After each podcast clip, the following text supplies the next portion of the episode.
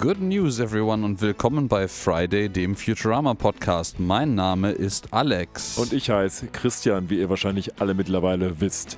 Herzlich willkommen zu Episode 35 von Friday, dem Futurama Podcast. Heute unter dem Titel If Not Entertaining, Bright Us.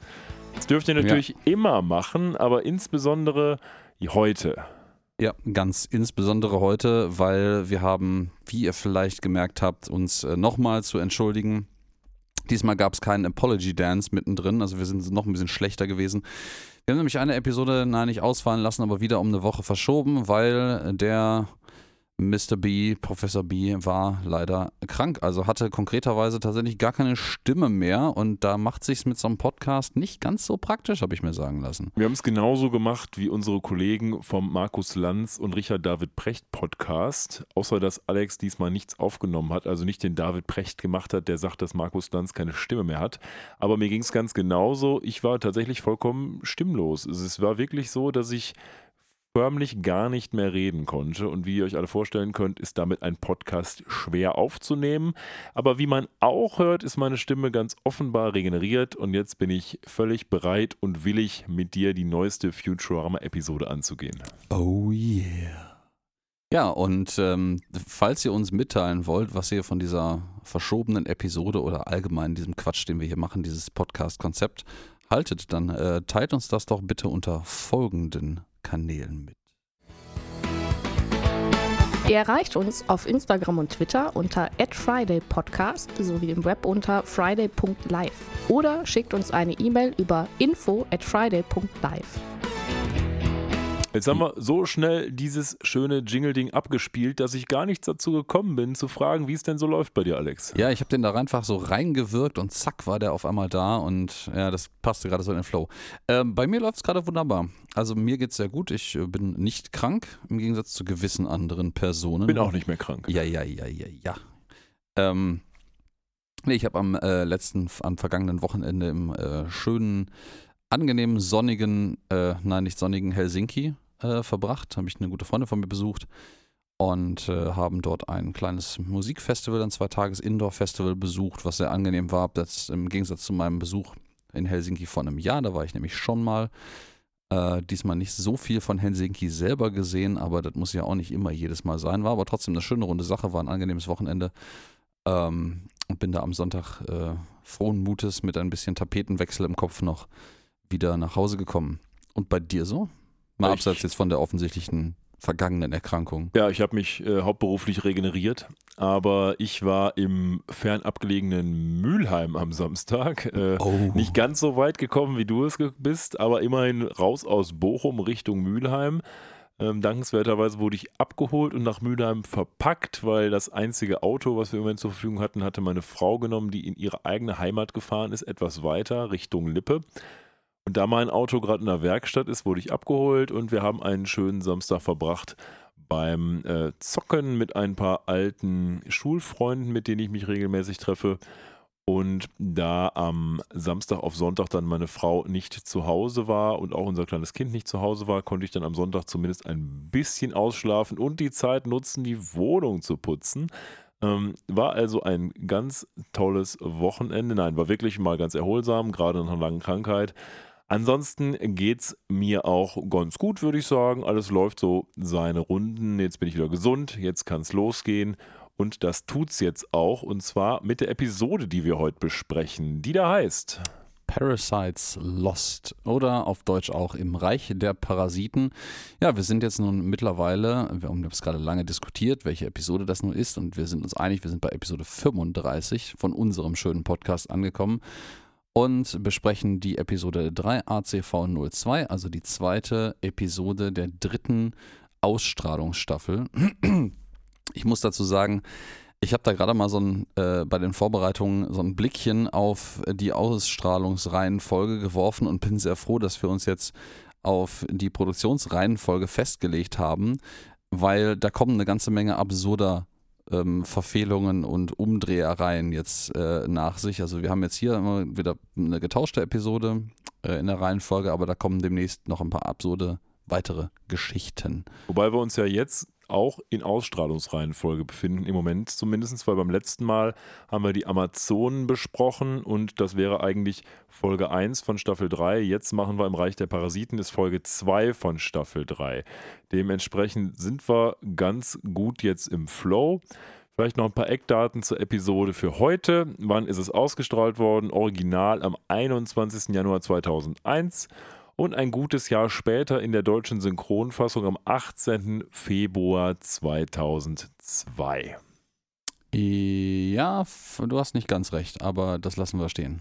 Wieso habe ich nicht ganz recht? Weil wir jetzt gerade die äh, vierte Episode der äh, dritten Ausstrahlungsstrafe besprechen. Und beim letzten Mal haben wir die fünfte Episode der dritten Ausstrahlungsstrafe besprochen, weil das nämlich äh, Amazon machen Snooze Du ist nämlich am 4. Februar gesendet worden und wo wir gerade drüber reden, am 21. Januar. Du hast tatsächlich recht. Das liegt daran, dass die Wikipedia-Auflistung so doch relativ komplex gemacht ist. Die haben nämlich hier einfach nur die durchnummeriert und dann hinten steht Nummer Göss, da steht Nummer gesendet und da hast du recht, es ist dann 5 und 4. Völlig vollkommen richtig.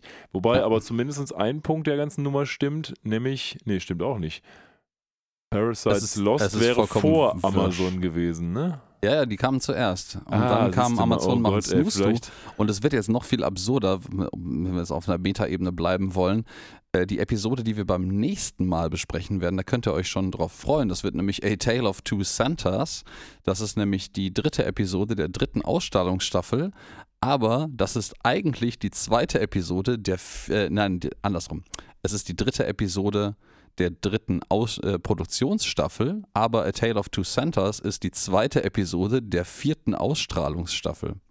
Ja. Und die ist nämlich erst im 23. Dezember 2001 gesendet worden, passend zu Weihnachten. Das heißt, beim nächsten Mal haben wir eine Weihnachtsepisode vor uns und wir haben jetzt, naja, November. Knapp daneben oh, ist auch vorbei. Wir sind fast punktgenau gelandet. Aber, naja, okay, ich werde das nächste Mal gar nichts mehr sagen zu dem Thema, aber wie auch immer, vielleicht sagen wir ein bisschen was trotzdem zur Episode, die wir heute vor uns haben, bevor wir in die Episode reingehen. Was gibt es da so zu sagen? Naja, zum Beispiel, dass die ominöse IGN-Liste diese Episode relativ hoch gewertet hat. Sie war nämlich von der Top 25 auf Platz 4, hat das Treppchen knapp verfehlt, zeugt aber ja davon, dass es sich offensichtlich um eine Episode handelt, von der die Jungs und Mädels da relativ viel gehalten haben. Ja, ich, ähm, ohne zu viel vorzugreifen, fand die auch sehr positiv und würde dem definitiv mal zustimmen. Schön ist auch noch, die steht auch noch auf einer anderen Bestenliste, ist nämlich ähm, tied äh, mit einer weiteren Episode, deren Namen ich natürlich gerade vergessen habe, mir aufzuschreiben, für die Episode aus Gesamt Futurama mit den wenigsten auftretenden Charakteren, nämlich gerade mal zwölf an der Zahl in dieser Episode. Und äh, da gewinnt sie quasi auch noch einen Bonus. Dafür haben sie aber eine ganze Menge nach 3D-Animationen geworfen, was relativ ungewöhnlich war für die Zeit und auch für Futurama im Spezifischen. Ja, das stimmt. Und die Episode hat noch was abgeräumt, was auch gar nicht so üblich ist vielleicht in dem Genre. Sie hat einen Emmy gewonnen. Stimmt, du, äh, das habe ich auch gelesen gehabt, aber das fehlt in meinen Notizen dummerweise. Ich habe irgendwie kurzfristige Notizen hier nur so. Nee, nee, ja. sie hat einen Emmy gewonnen. Und äh, sie hat tatsächlich nicht irgendeinen Emmy gewonnen, sondern lass mich kurz zitieren, wofür sie diesen Emmy bekommen hat. Jetzt, Für jetzt bin ich gespannt. Individual Achievement in Animation hat nämlich Rodney Clouden, ähm, der Storyboard-Artist für diese Episode, 2001 den Emmy Award kassiert. Krass, okay. Ja, dann, dann deckt sich das ja auch mit meiner äh, Erwartungshaltung und Wahrnehmung bezüglich des äh, doch sehr exzessiven Einsatzes von 3D-Technik hier, dass das sich durchaus gelohnt hat. Ähm, wenn ich mir so manche anderen Filme, gerade so aus den 90ern oder auch aus den Anfang der 2000er angucke, die exzessiv auf CGI gesetzt haben, wo das noch vergleichsweise neu war, manche von denen sind nicht so gut gealtert. Manche von denen haben auch damals ein bisschen ins Klo gegriffen. Aber ähm, na, bei einer Animationsserie ist das, glaube ich, noch ein bisschen was anderes. Wollen wir noch kurz über den zumindest englischen Titel sprechen? Ja, über den deutschen reden wir einfach nicht. Ja, der englische Titel, wo kommt der her, Alex? Ja, der englische Titel Parasites Lost ähm, ist natürlich eine Anspielung auf das schöne Gedicht Paradise Lost von John Milton aus, glaube ich, 1700 Piependeckel irgendwo, wenn ich mich recht entsinne. Oh, kann sein. Da geht es doch quasi um die ganze Schöpfungsgeschichte, wenn man so will. Ne? Genau, es ist auch, glaube ich, ein, ein äh, reim- und versmaßloses Gedicht, was äh, quasi Freitext äh, niedergeschrieben wurde. Aber das war es auch schon mit den Infos, die ich über dieses Es Gedicht habe. Es ist so sehr ein- lang, glaube So ein ich. auch. TV-Trope, weil irgendwie in jeder Serie gibt es irgendwie eine Episode, die irgendwie lose mit Parasite Lost in irgendeiner Art und Weise verknüpft ist. Das haben wir jetzt auch abgehakt für Futurama. Und ich würde sagen, starten wir noch mal rein. Und wir starten ja tatsächlich mit dem, was du gerade schon genannt hast, nämlich mit so einer Art von 3D-Animation. Ne? Ja, genau. Wir haben äh, untermalt von einem wunderschönen eingängigen Jingle ähm, verfolgen wir quasi eine, ja, eine, einen Highway an Raumschiffen im Weltraum mit divers, maßgeblich diverse Transporter, also wirklich so zur, zur LKW Rush Hour sind wir hier auf der Route 66, wie ausweichlich, ausweislich eines Schildes uns das ge- mitgeteilt wird. Und das ist natürlich nicht die Route 66 wie die Route, sondern das ist die Root wie die Wurzel, weil man hier so einen schönen mathematischen Witz aus dieser alten klassischen ähm, Highway, ich glaube nicht Highway, aber, aber Landstraßenroute in den USA macht.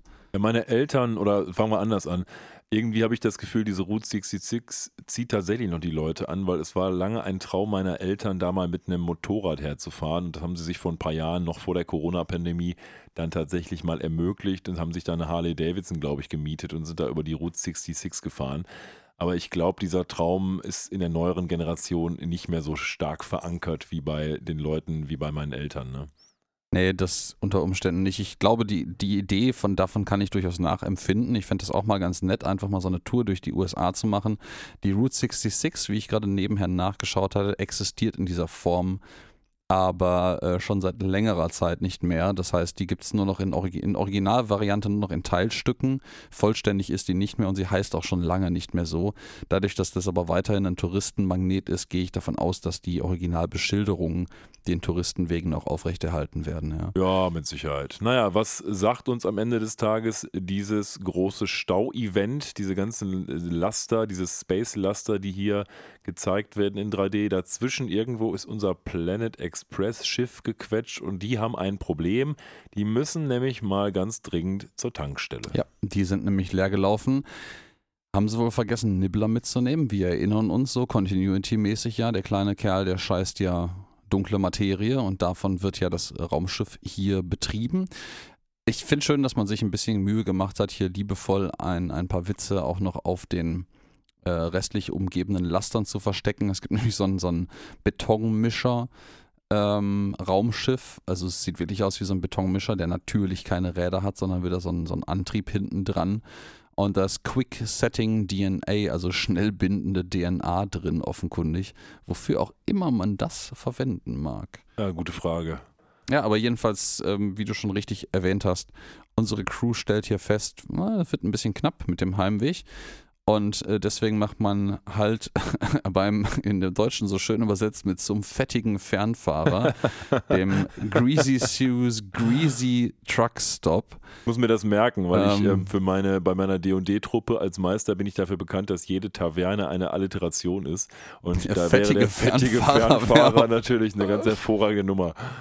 Gibt es nicht im DD-Universum noch irgendwelche berüchtigten äh, Wesen oder Rassen oder sowas, die mit F anfangen, zum, zum fettigen Mit Fett, F, ähm, keine Ahnung, Mir fällt Fachschwein? nur mit F, der meint Flayer ein. Ja, zum fettigen Flayer vielleicht. Das auch nicht. Fettige Flayer ist Oder Flayer, ja. der fettige Flayer klingt nach einer ganz, ganz komischen Spielart. Das, ist, das könnte auch so ein, entweder ein Wrestler oder ein Prostituierter sein. Das ist richtig. Also es heißt auf Englisch eigentlich Greasy Sue's Greasy Truck Stop. Also es ist doppelt greasy. Also Sue, der das gehört, die ist greasy. greasy und der Truckstop selber ist auch echt ganz schön greasy, also fettig. Ja. Ja, und das, äh, man tritt hier alle Klischees breit, die man wahrscheinlich auch als, als ähm, Amerikaner an so einen Truckstop hat und die jetzt auch in Deutschland auf manchen Raststätten an der Autobahn äh, nicht so fernab der Realität sind, sage ich mal Ich vorsichtig. als jemand, der ne? schon so an einem Truckstop in Amerika war, muss sagen, so schlimm war es nicht. Also wir haben nicht an einem Truckstop, aber an so einem Diner haben wir mal gehalten und teilweise auch geschlafen. Und das ist halt so, wie man sich das teils in den amerikanischen Filmen auch vorstellt. Da kommt dann halt eine nette Dame und gießt dir immer Kaffee nach. Aber so richtig schäbig war es nicht. Ja, okay. Ich sag mal, in Deutschland ist es ja auch ein bisschen unterschiedlich. Die wirklichen Raststätten sind zum größten Teil ja nicht wirklich ekelhaft. Was halt manchmal so ein bisschen irgendwie zweifelhaft ist, sind diese Parkplätze, wo dann halt irgendwie gerade mal Toilettenmöglichkeiten existieren. Und das ist schon ein bisschen blöd. Ich finde es hier witzig, was an äh, Möglichkeiten denn offeriert wird, wenn ähm, dann Lila zur Tanksäule geht, um sich äh, rauszusuchen, was sie da tanken möchte. Dann lies doch mal vor, wenn du gerade die Gelegenheit hast. Aber ich, also in der Mitte ist natürlich Dark Matter. Und bevor ich jetzt die anderen vorlese, möchte ich an dieser Stelle nochmal bezüglich Dark Matter einen kleinen Serienhinweis geben. Die Serie Dark Matter ist jetzt schon ein paar Jahre abgesetzt, aber ist echt eine gute Serie. Guckt euch die mal an. Gerade wenn ihr Sachen wie Firefly mögt. Bing, bing, bing, Werbung, Werbung, Werbung. Äh, So. nein, es ist keine Werbung, aber äh, zumindest nicht gesponserte. Nein, schön wär's. Ähm, dann gibt es noch Regular Matter. Ja. Und es gibt What's Matter. What's What's, what's the Matter quasi. Ja, ja, ja. Ich finde es ganz interessant, in meiner Zusammenfassung, die ich hier auf dem Handy habe, ähm, steht, dass es auch Light Matter gibt. Aber tatsächlich scheint mir das nicht so zu sein. Das ist spannend. Vielleicht kommt das gleich noch. Vielleicht haben wir jetzt einfach zu früh gemacht. Ich finde es schön, dass sie dann noch so einen riesig langen Ölmessstab rauskramt, ähm, während Bender Ethanol und Tonic von einer Zapfsäule tankt. Das, das macht in der Continuity des Universums tatsächlich auch Sinn, weil wir Ja. wissen ja, dass es Roboter mit, äh, mit ja, Alkohol, also Ethanol, funktionieren. Dass er dabei versucht, eine Zigarre anzuzünden, ist jetzt nicht so die klügste Wahl, aber wir kennen Bender ja schon. Da muss ich jetzt noch kurz äh, dir persönlich eine Frage stellen. Woran erinnert dich diese Szene? Diese Szene, Mhm. Hm, hm, hm, hm. Ich fürchte, da verlässt mein Gedächtnis mich jetzt gerade. Es fängt mit Z an. Zuländer. Ja, natürlich. Oh Gott, ja, verdammt, natürlich. Die, die Tankstellenszene bei Ja. Zuländer. Ja, ja, die ist aber ein bisschen vom Setting her Die durchaus ist anders natürlich, aber das, da muss ich sofort dran denken, als ich das gesehen habe. Orange Mocha Frappuccino. Genau ja, ja, ja, ja, Nächster Filmtipp, Zuländer. Eins und Su- zwei Pflichtlektüre. Super. Pflichtlektüre, wenn ihr diesen Podcast möglich, ähm, wenn ihr Futurama mögt, dann äh, passt das auch etwa in den richtigen Zeitgeist rein, weil der ist, glaube ich, von 2001 in oder so. Die sind Computer. in dem Computer. Was soll das sein? Ein Zentrum für Ameisen? Endlich konnten wir Zuländer mal in Ah, ja, wunderbar. Da hast, du dich, da, da hast du schon die ganze Also Zeit so drauf lange- gewartet und dich gefreut. Ne? Habe ich so lange drauf gewartet, so lang ist auch der Ölstab, in dem Lila hier irgendwie das kontrolliert, was im Planet Express Schiff abgeht. Der hat vor allen Dingen eine ganz absurde perspektivische Verzerrung. Die zieht den da raus und der ist irgendwie so zwei Meter lang und dann hält die den hoch und dann reicht der irgendwie fast bis an die, an die ersten Fenster von dem Raumschiff und wird auf Ja, einmal das nochmal macht alles keinen Sinn. Also das werden wir später aber noch sehen. Perspektive ist in diesem ähm, in dieser Episode nicht ganz so präzise zu nehmen. Was jetzt aber wichtig ist, ist, dass Fry diese kurze Pause nutzt, um auf eine verdammt schäbige Toilette zu gehen, wo auch so ein Schild hängt. Wirklich Naja, schäbig. Mitarbeiter sollen bitteschön die Hände an ihrer eigenen Hose abwischen. Und er möchte gerne einer Idee frönen, die ich jetzt für relativ eklig halte, nämlich er geht aufs Klo und da ist so ein Automat, wo du dir Essen ziehen kannst und er wählt dann Äh, ein leckeres so Sandwich. widerlich. Ja, vor Und- allen Dingen hängt das direkt über dem Klo, das Ding. Genau. Ne? Also, Er nimmt dieses Sandwich äh, für das billigste natürlich, das Fresh äh, Egg Salad Sandwich. Man kann übrigens Mhm. auch ein Albe Aldebaran-Tickler bestellen. Al Aldebaran, ist das sowas wie Alderan? Ist das ich habe habe mich auch darauf gefreut, als ich das geguckt habe und dachte so, boah, Star Wars Anspielung. Aber nein, Aldebaran ist tatsächlich ein, äh, ein Stern bzw. ein Sternenbild. Naja, okay. Und äh, das wurde allerdings in diverser Science-Fiction-Literatur äh, namentlich äh, häufig verarbeitet. Das ist äh, leidigerweise auch ein bisschen in der, in der eher äh, braun gefärbten Mythologie offensichtlich auch ein Sternsystem, von dem dann irgendwelche Erlöser zu kommen scheinen in mancher Literatur. Das ist ein bisschen okay. schwierig. Also der, der. Heimatplanet von Prinzessin Leia heißt ja Alderan, nicht Äh, Das dachte ich, das dachte ich Ja. mir nämlich auch und ich dachte so, scheiße ist es, aber nee, das, das ist offensichtlich nicht gemeint. Gut, also Stelle. auf jeden Fall zieht er sich sein Fresh Egg Salad Sandwich für 25 Cent. Ja, und scheint damit auch erstmal ganz happy zu sein. Das ist aber der Ausgangspunkt dieser ganzen Folge, deswegen müssen wir das uns kurz mal im Hinterkopf behalten. Ja, und ah, man kann einen zerbrechlichen äh, Kamm auch noch hier bestellen, äh, holen. Der lustigerweise teurer ist als das Egg-Sandwich.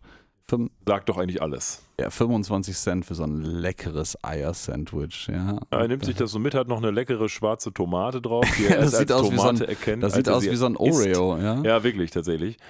Aber Ja. eine, eine knusprige Tomate und er, er ja, findet das schön, er isst das dann und dann haben wir hier ähm, auch schon unsere erste offizielle Referenz, die ich ankündigen darf, die hier äh, von Fry ausgesprochen wird. Er isst nämlich dieses Sandwich und sagt im Englischen dann, there's a party in my mouth and everybody's throwing up. Was ich so, was, was in mir doch sehr, sehr interessante visuelle Assoziationen hervorruft. Ich bin, was sowas angeht, ein sehr visueller Mensch. Ich stelle mir das dann direkt immer vor, ob ich will oder nicht. Und äh, das ist äh, eine Referenz auf eine ähm, Simpsons-Episode, nämlich Flaming Moe's, wo äh, Moe sagt, Party in my mouth and everyone's äh, invited. Ja, es gibt dann doch immer mal wieder eine Interkonnexität zwischen Simpsons und Futurama, ne? Ja. Und ja, er isst jedenfalls dieses Sandwich, aber entscheidet sich dann, glaube ich, weiß gar nicht, ob das komplett auf ist, aber er findet das irgendwie ein bisschen eklig. Man sieht das jetzt nicht mehr näher.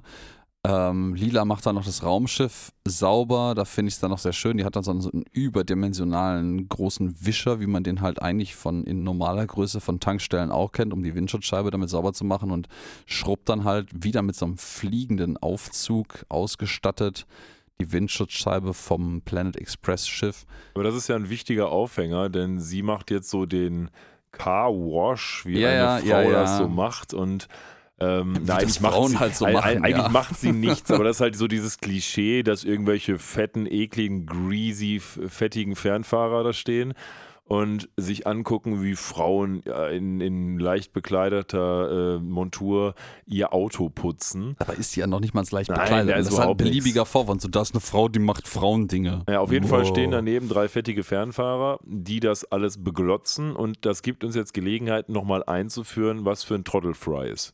Ja, Denn ja, ja. Fry ist natürlich immer noch ein Stück weit in Lila verguckt und möchte jetzt ihr beistehen und geht dann, nachdem dieser fettige Fernfahrer kommt und Lila irgendwie mit seinen krassen Skills, die sich darin erschöpfen, zu sagen, hey, hey, hey, Baby. Ja, und die Hüften extremst unelegant und ungelenkig schwingen zu lassen. Genau, stürmt dann Fry raus und sagt, das kann wohl nicht wahr sein, was du hier machst.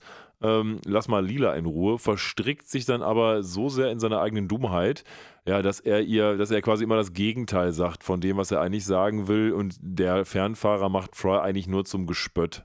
Ja, also Fry macht sich eigentlich selber zum Gespött, ne? Und der Fernfahrer macht sich dankenswerterweise darüber sehr lustig. Ähm, der, der Fernfahrer hier ist im Übrigen Sal, den kennen wir schon ein Ja, bisschen. der ja. ist immer eigentlich, immer wenn es um irgendwelche greasigen, schmierigen, sexistischen Klischeetypen geht, in irgendwelchen Schießer-Feinripp-weißen Hemden, äh, dann ist er der Man. Und äh, der, der baut hier auch weiterhin sein schönes äh, Speech-Impediment, seinen Sprachfehler auf, indem er nämlich immer S's an Ja. Stuffs dranhängt. In der Tat, ja. Nicht mit Gollum zu verwechseln. Ähm, und äh, das wird zum späteren Verlauf der Serie auch immer schlimmer. Also jetzt ähm, schmeißt er so ab und zu mal S's an und ich glaube, irgendwann zum späteren Verlauf in der vierten Staffel kann er kein einziges Wort mehr sagen, um ohne irgendwie ein S hinten dran zu hängen. Vielleicht verdummt er auch einfach über die Staffel hinweg. Ich sag mal so, der macht jetzt auch nicht gerade den Eindruck, als wäre er irgendwie, würde er sich in seiner Freizeit mit intellektuellen Besonderheiten betätigen. Also Ja, das stimmt. Ja. Ja, Fakt, long story short, Fry macht sich zum Fry Affen. macht sich zum Brot und Lila mag ihn nicht. Ja, und am Ende des Tages fliegen dann alle halt nach Hause. Nach Hause zum The End. Planet Express Hauptquartier. Glücklicherweise ist die Folge hier noch nicht vorbei, aber wir halten trotzdem im Hinterkopf, Fry hat ein Egg-Sandwich gegessen und Cell hat Fry, obwohl Cell selber nicht besonders schlau ist, noch mehr wie einen Trottel aussehen lassen. Und äh, wir sind jetzt zurück im Planet Express Hauptquartier, mutmaßlich jetzt am nächsten Tag oder wann auch immer die jetzt zurückgekehrt sind. Fry ist am Boden zerstört und unter Selbstzweifeln, weil er hat festgestellt hat, was für ein dummer Idiot er eigentlich war an dieser Stelle. Bender hilft jetzt gerade nicht beim Aufmuntern, aber sagt so, ey, weißt du was, wir müssen den, den Boiler im Keller noch reparieren. Lass uns das mal doch ganz kurz angehen, der ist irgendwie im Arsch.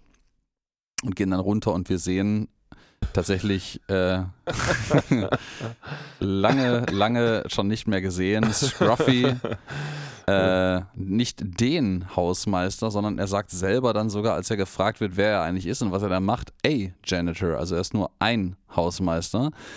Ähm, liegt da irgendwie auf so, einer, auf so einer Pritsche mit Kissen und so einer ranzigen Decke und äh, liest das, das wunderbare Magazin im Englischen Zero G Jugs. Ich, ich muss jetzt mal kurz erklären, weil ich, warum ich gerade so gelacht habe. Ähm, in der Tat liest er dieses Magazin Zero G Jugs und wir haben hier nebenbei ja laufen äh, den, das, die Future-Episode so ein bisschen im Schnelldurchlauf und die, der deutsche Untertitel macht keinen Hehl daraus, was er da für ein Büchlein liest. Die haben das nämlich einfach mit schwerelose Titten übersetzt. Wunderbar. Das kann ich mir auch so mit so einer Rammstein-Till-Lindemann-Stimme vorstellen. Schwerelose Titten, mm, Gitarren, wie ja? sie wippen. ja, das, im Audiokommentar gibt es da auch irgendwie ein paar Bemerkungen zu, dass das, das Magazin-Cover, wo halt irgendwie offensichtlich eine Dame, im, im, also man nur so den Oberkörper von einer, von einer jungen Frau im BH sieht, also eigentlich gar nicht für heutige Verhältnisse, gar nicht so revealing. Ähm, wenn man sich so anguckt, was in den Medien irgendwie so rumgeht. Aber die machen sich halt darüber lustig, dass äh, die äh, Zensur und Zensoren damals das halt irgendwie echt ein bisschen schwierig gesehen haben. Sie hätten gerne noch irgendwie mehr davon gezeigt und äh, wenn man sehen möchte, was sie im Sinn hatten, soll man halt irgendwie mal im Internet nach Jugs und Bildern suchen. Dann findet man halt das, was sie eigentlich im Sinne hatten für dieses Bildcover. Ah, okay. Ähm, und ähm, man durfte dieses Magazin nicht so oft zeigen. Also sie haben es irgendwie, glaube ich, zweimal ins, in die Show reingemogelt, jetzt in dieser Szene.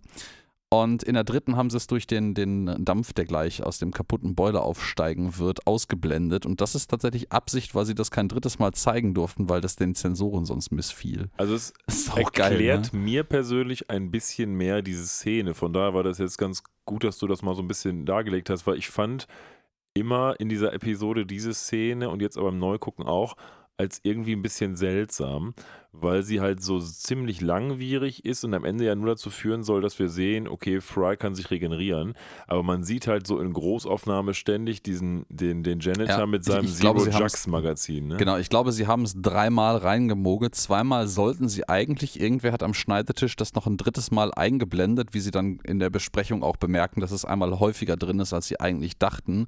Und beim letzten Mal also der Reparaturversuch von dem Boiler, der geht halt schief und alles geht in Dampf auf und äh, Scruffy sagt so, uh, Scruffy will die like he lived und blättert halt nochmal in diesem Tittenmagazin eine Seite um. Ähm, und ja, stirbt damit wahrscheinlich, also er stirbt ja nicht, das ja. kommt ja später nochmal vor, aber genau, das ist, diese Szene ist im Endeffekt eine Einführung jetzt natürlich auf die, die Hauptstory, aber der Sinn und Zweck ist, dass das Magazin halt irgendwie ja, vor ist, den Sensoren. Sie ist so absurd lang und, und langwierig, die Szene, weil diese Szenen mit dem Scruffy, der blättert ja fünfmal in diesem Magazin und man sieht ihn in Großaufnahme und die Szene dient natürlich als Überleitung, aber noch viel maßgeblicher offensichtlich als Wink in Richtung der Zensoren, ne? Genau, das ist äh, durchaus äh, ein, ein ähm, Tickling the Dragon's Tail äh, gewissermaßen. Ich muss gerade überlegen, woher ich den Ausdruck habe. Das ist irgendwo auch ein, ein Ausdruck, den ich mal gelesen habe in einem völlig anderen Kontext.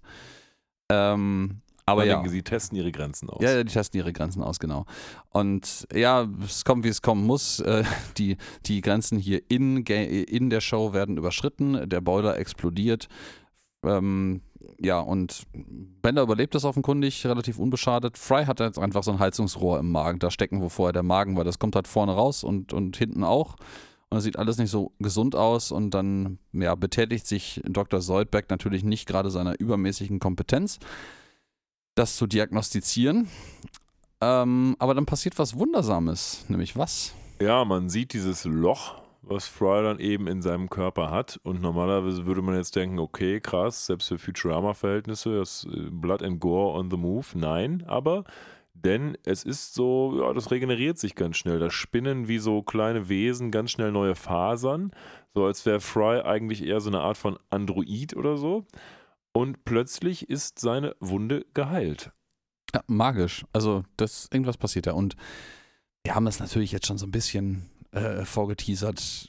Das ähm, Eier-Sandwich war vielleicht nicht mehr das frischeste. Ja, man fragt sich ja so ein bisschen, ähm, äh, oder anders, man, man, frag, man fragt sich so ein bisschen, wie das denn sein kann, dass in so einem ekligen Scheiß-Sandwich äh, so eine tolle Power drin wohnt. Ähm, mhm. Dass die dann tatsächlich auch so freundlich sind. Auf der anderen Seite schützen sie sich ja wahrscheinlich auch nur selber. Aber das führt jetzt schon zu weit. Wir werden ja erst später sehen, was da tatsächlich passiert ist. Aber die, Hint, die Leute stehen jetzt erstmal vor dem Mysterium, was denn da los ist, dass Fry plötzlich so eine Art von äh, Unverwundbarkeitsmodus angeschaltet hat. Ja, exakt. Äh, das geht so los und dann sagen sie halt auch so, boah, lass, also es geht jetzt offensichtlich darum, mal zu gucken, was denn da passiert ist, so weil, weil der Soldberg, oder ich glaube, der Soldberg ist es, direkt so zielgerichtet eine Frage stellt, so hast du in letzter Zeit irgendwas komisches gegessen oder so? Und dann erwähnt, glaube ich, äh, Lila, oh ja, da war ja dieses komische Eiersalat-Sandwich, das war ein bisschen eklig. Und ja, dann kommt halt auf die Idee, vielleicht mal so eine, ähm, Untersuchung zu machen und holt dann halt so ein Endoskop raus. Und äh, Fry macht in freudiger Erwartung den Mund auf und Soldberg sagt einfach nur, rate doch nochmal. Ja? Also guess again, so okay, es ist halt eine Kolonoskopie. Ja, währenddessen ähm, gucken von draußen die Leute durch also eine ja, Polizeischeibe quasi. Ja, die so, wollen ihm ein bisschen Privacy geben, aber eigentlich sitzen sie hinter dem äh, Doppelspiegel und äh, gucken halt von der anderen Seite fröhlich zu, haben noch Popcorn am Start hier. Ja, ganz genau. Und ähm, ja, dann ähm, sieht man halt quasi, wie, also man sieht quasi das Live-Bild von dem äh, Endoskop, wie es in, äh, in Frys Darmwindungen berührt, äh, be berührt, guten Morgen, bewegt. Und alle haben Popcorn in der Hand und gucken sich das irgendwie an, währenddessen. Ähm, Vielleicht ist jetzt der ähm, ein guter Zeitpunkt, um mal kurz auf eine die Lisezin einzugehen. Aha. Denn ähm, wenn man sieht, wie sie sich Popcorn reinschaufeln, dann hat Hermes so eine Art von richtiger Schaufel in der Hand, mit der also er sich das Scoop, ja, ja, so ein Scoop, mit dem er sich das Popcorn reinschaufelt. Und äh, wie es oft der Fall war bei Futurama, gibt es hier auch in dieser Episode so ein paar Deleted Scenes. Und eine davon erklärt ein bisschen besser, warum er diese riesige Schaufel in der Hand hat. Er sagt nämlich in einer der Deleted Scenes zur ganzen Planet Express Crew, irgendeiner hat unser ganzes Besteck geklaut. Und da hat er schon so eine Schaufel in der Hand in dieser Deleted Scene. Und die war wahrscheinlich dann kurz hier vorgeschaltet und erläutert jetzt so ein bisschen, warum er diese Schaufel jetzt auch beim Popcorn in der Hand hat. Ne? Mhm. Wir sollten auf solche Deleted Scenes häufiger eingehen. Das haben wir vorhin schon mal off äh, Recording Screen erwähnt. Ich kann das sogar noch ein bisschen weiter ausbauen, weil ich habe bei den Audiokommentar gehört, da wird das nämlich auch erläutert. Ähm, und zwar die Geschichte geht noch ein Stück weiter, was da an Deleted Scenes noch weiter fehlt. Die haben nämlich noch eine ganze Menge mehr. Die haben, glaube ich, über fünf Minuten mehr Material für diese Episode produziert, als eigentlich dann zusammengeschnitten wurde. Und äh, die Erzählung ist eigentlich, dass Fry auf einmal Gabeln, Messer und Löffel frisst. Und die deswegen, äh, ah. deswegen kein Besteck mehr haben. Das erklärt nämlich gleich auch noch etwas anderes, was wir noch nicht erzählt haben. Ähm, und deswegen gibt es halt da kein Besteck mehr und deswegen schlägt Hermes Conrad halt einfach vor, mit diesen riesigen Schaufeln zu essen stattdessen. Ja, die er jetzt ja zumindest auch hat. Die Schaufel hat es also noch in die Episode geschafft, aber nur so als kleiner Randgag. Ne? Genau, wir, wir dringen in die Tiefe der Sache ein, in diesem Fall in Frys Darmwindungen, äh, winden uns durch eine wunderbare 3D-Animation äh, von äh, seinem Gedärm sehr schöner eingestreuter Dirty Fact für eine vor 20 Jahren laufende Serie finde ich hier, dass Amy, die ja, wir erinnern uns, eine kurze Zeit mal mit Fry gedatet hat, sagt so, boah, beim letzten Mal war das hier auch so unordentlich drin, so oder suggeriert ja, irgendwie ja, durch ja, so einen Seitenhieb, dass sie so grob weiß, wie seine Darmwindungen aussehen. Und ich denke mir so, ihr kinky Bitches. Und es ist ja auch nicht, es ist ja auch nicht die einzige Referenz dazu, was passiert ist, als ähm, Fry Amy gedatet hat, denn später kommt das ja nochmal. Ja, Fry ja, das, das kommt nochmal, aber das, das ist, das ist auch schon sehr, das ist schon so für 2001, denke ich mir schon so. Hm, ja, man musste nice. es wahrscheinlich so verklausuliert halten, damit es nicht jeder sofort versteht, ne? Äh, ja. Weil die ja, Zensoren schon. lauern überall. Ja, die lauern überall hinter jeder Darmwindung. Zumindest in den USA, ja. Ja, ja finde es schön, dass die jetzt hier alle noch so hin und her eiern, während das, das Endoskop sich durch die Darmwindungen schlängelt, als wären die jetzt gerade auf so einem Vergnügungspark-Ride, auf so einem, so einem, so einem Flugsimulator oder sowas. Ja, und dann kommt man quasi unten an, da wo man hin wollte mit ja, der Kamera. Das, was sehen wir da? Ja, da sieht man so eine Art von Cyberstadt. Also die Erklärung ist, und das spinnen sich dann auch schnell dann unsere Planet Express-Mitglieder zusammen, ganz offensichtlich waren in diesem Egg-Sandwich irgendwelche Viecher drin, in dem Fall Würmer, die sich in Fry angesiedelt haben und ihnen jetzt gewisse, ja, man kann es fast Superkräfte nennen, verleihen. Die haben also ihre siberianische Stadt da unten gebaut und halten den ganzen Körper als ihre neue Heimat jetzt super in Schuss. Ja, ich, äh, mich erinnert das, auch wenn ich diesen Film leider bis heute nie gesehen habe, so ein bisschen an die, äh, was ist das, Fritz Lang-Ästhetik äh, aus Metropolis. Äh, ich weiß nicht, ob gesehen, das, ich, ne? ich auch nicht, ich weiß nicht, ob das irgendwie halbwegs der Realität entspricht, aber so in meiner Assoziationskette ist das ähnlich absurd, was so eine futuristische Stadt angeht. Und, deswegen habe ich das vorhin einmal so erwähnt, Dir wird vielleicht auffallen, dass Teile dieser Stadt Gabeln. aus Messern, Gabeln Jo, und Löffeln recht, gebaut stimmt, sind. Und ja, das ja. ist nämlich hier auch übrig geblieben von den Ah. Deleted Scenes, wo Fry nämlich eigentlich die ganze Zeit Besteck gefressen hat. Das macht natürlich Sinn. Sollen Ja. wir vielleicht noch, wo wir beim Thema Filme sind, so ein bisschen kurz darüber reden, wo denn die Idee für die ganze Episode herkommt? Ja, das haben wir bis jetzt ja noch gar nicht angeschnitten. Da würde ich dir jetzt einmal den Vortritt lassen. Ja, also als ich die Episode gesehen habe, sowohl damals als auch jetzt, da kam mir natürlich erstmal eine Assoziation in den Kopf, die halt ja daran basi darauf basiert, dass ich als junger Mensch diesen Film gesehen habe, nämlich die Reise ins Ich. Denn bei der Reise ins Ich geht es ja um ähnliche Dinge. Das kommt jetzt noch später in der Episode, dass die Leute in den Fry, in Frys Körper reisen. Ähm, thematisch geht es da aber ein bisschen um was anderes. Was tatsächlich hinter dieser Episode steht, ist ein anderer Film. Und dieser Film hat damit zu tun, dass man in den Körper, ich glaube sogar in das Gehirn eines Überläufers aus dem Kalten Kriege eindringen will, weil der irgendeine Nervenkrankheit hat und man ihn heilen will. The Fantastic Voyage nennt sich das ganze die Ding. fantastische Reise einfach. Aus dem Jahr 1966. Das erklärt auch ein bisschen mehr den Kalten Krieg-Bezug. Und tatsächlich kannte ich den Film gar nicht. Ich habe ihn jetzt auch noch immer noch nicht gesehen, weil bei mir war die Assoziation Reise ins Ich viel präsenter. Aber das war nicht das, was offensichtlich die Autoren dieser Folge noch im Kopf hatten. Ich finde das auch ein bisschen überraschend. Ähm, über die üblichen Quellen, die wir beide wahrscheinlich parallel lesen zur Vorbereitung, habe ich auch nur die Referenz auf Fantastic Voyage, die fantastische Reise von 1966 gefunden. Ich habe aber keine Quellen dazu überprüft, woher diese Angabe eigentlich kommt. Ob das halt einfach offensichtlich storytechnisch angelehnt ist und einer der ältesten Filme ist, die eine ähnliche Storyline haben. Ähm, oder ob das irgendwer mal hat fallen lassen von den Showrunnern, weil im Audiokommentar erinnere ich mich nicht daran, dass das explizit als Referenz erwähnt wurde. Ich hätte nämlich auch, einfach weil ich diesen Film halt kenne und den von 1966 nicht, die Reise ins Ich oder im Englischen Inner Space erwartet. Aber ja gut, das Es nehmen hat aber ja so ein hin. bisschen was von beidem, weil ich habe ja Fantastic Voyage jetzt nicht gesehen, aber so wie ich die Synopse gelesen habe, geht es ja mehr darum, dass bei The Fantastic Voyage sie ein Raumschiff oder so ein U-Boot schrumpfen, in den Körper reingehen und dann gegen den Körper selbst kämpfen, ankämpfen müssen, weil das Immunsystem halt reagiert. Bei, bei der Reise ins Ich hat man ja diesen anderen Typen, der da auch noch drin ist. Und man hat quasi so zwei miniaturisierte Leute, die da gegeneinander kämpfen. Also so ein bisschen von beidem ist ja schon hier in der Episode. Ich, äh, zeitlich passt das halt auch einfach hin, dass man sich beides irgendwie rausgepickt hat, weil Ja, genau. beide Filme zu dem Zeitpunkt halt einfach schon etabliert waren. Genau. Und ähm, ja, das, ja, das ist, das ist jedenfalls auch der, der Hintergrund dieser wunderschönen Episode. Ich finde es ein bisschen schade, dass man sich hier nicht die Möglichkeit gemacht hat, irgendwie in der deutschen Übersetzung der Episode das Ganze ähm, ja, zu machen. Wir haben jetzt aber ein kleines bisschen schon fast vorgegriffen durch die Erwähnung der, des Filmes, der die Referenz darstellt hier, oder das, das, der Leitfaden, nennen wir das mal, für die Storyline, weil wir sind noch nicht gar nicht angekommen dabei, dass nämlich die restliche Planet Express Crew, allen voran der Professor, jetzt aus ich gar nicht so klarer Motivation heraus, um ehrlich zu sein, eine Rettungsmission beauftragt. Nämlich sagt, ey, ich habe jetzt zufällig dieses Ding, was irgendwie kleine Kopien von großen Geräten und Personen erzeugen kann, die man dann fernsteuern kann. Ähm, wir müssen in Fry damit reinreisen, um ihn von diesen Parasiten zu befreien. Die Motivation ist so ein bisschen shady an dieser Stelle. Ja, Ähm, also beim Professor würde ich die Motivation tatsächlich einfach darin sehen, dass er mal wieder eine seiner Erfindungen ausprobieren kann.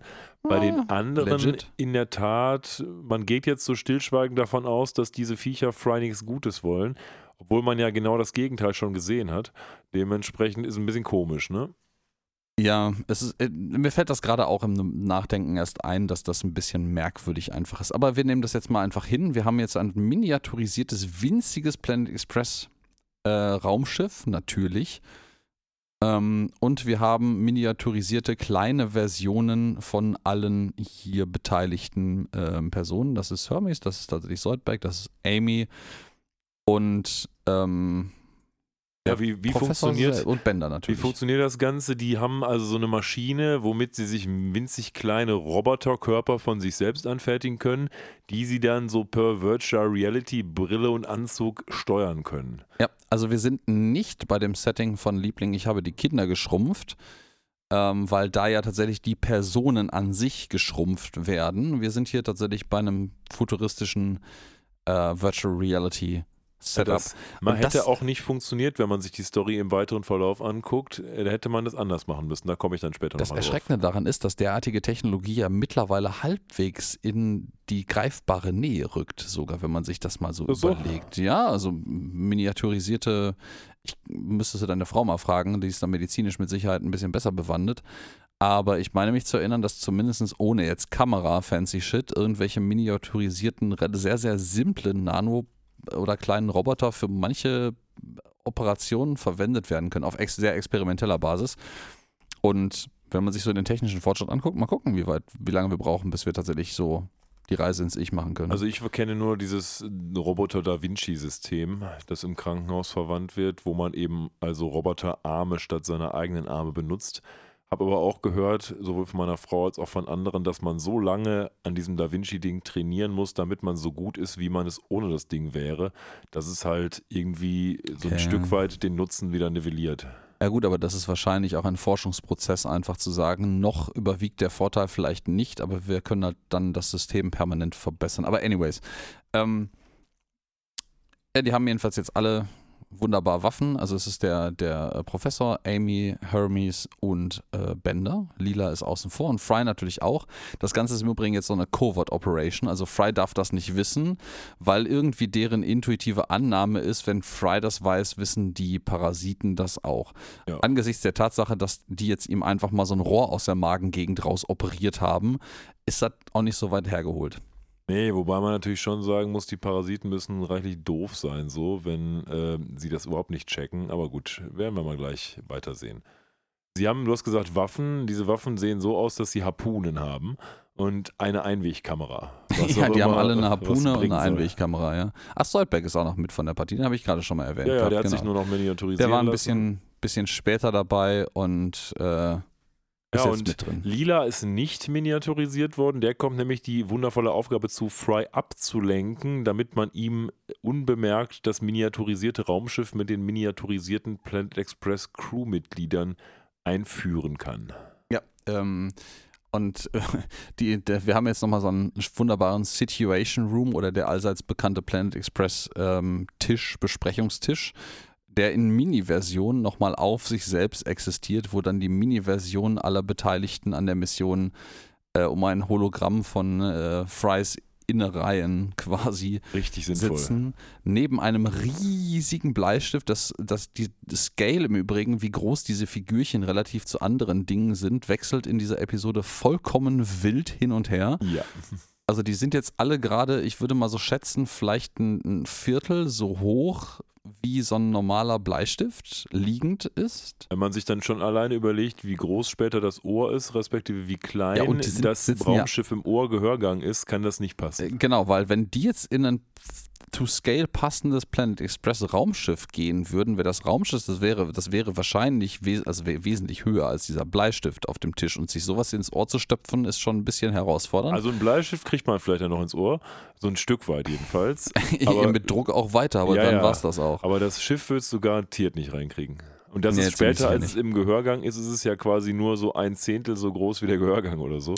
Ja, Also das, das, das ganze Schiff ist irgendwie kaum so groß wie, ein, wie, ein, wie die Spitze von einem Fingernagel, Ja, wie man dann genau. auch schön sieht. Naja, aber ähm, hier werden noch ein paar Seitenhiebe verteilt. Irgendwie, Amy macht eine dumme Bemerkung über Lilas Poren, weil sie die aus der kleinen Menschenperspektive jetzt natürlich sehr detailliert sehen kann. Ja. Und Lila pustet ihr Mini-Me dadurch äh, dann ein bisschen angepisst weg.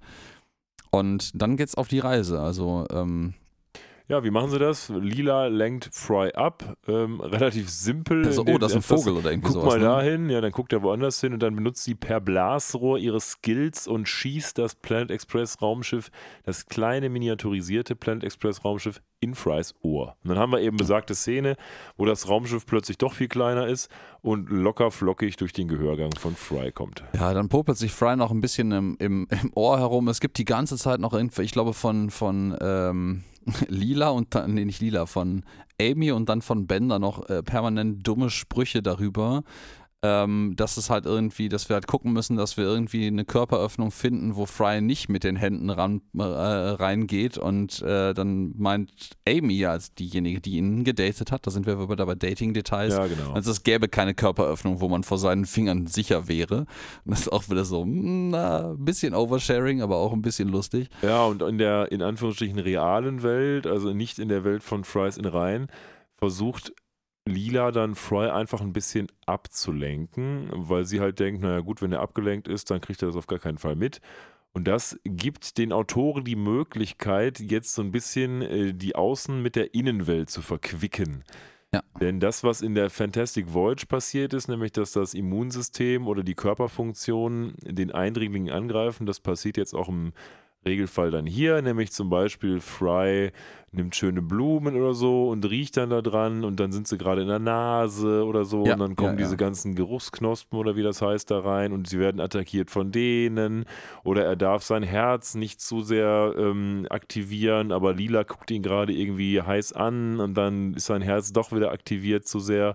All diese Dinge kommen jetzt in einer verhältnismäßig langen Montage Mhm. die aber jetzt auch sowohl story-wise als auch witze-wise äh, nicht so zu viel führt, würde ich jetzt mal sagen. Ja, also ich mag es noch ganz, ich mag es noch irgendwie als in dem Moment, wo ich glaube, der Professor verkündet, dass sie jetzt in der Nase angekommen sind, äh, Bender einfach so Uhura-Style irgendwie die Kommunikation übernimmt und den roten Alarm auslöst, weil Achtung, Popelalarm oder so oder erhöhter Finger, äh, äh, erhöhter Finger äh, Wahrscheinlichkeit, ich weiß gar nicht genau, was er da sagt.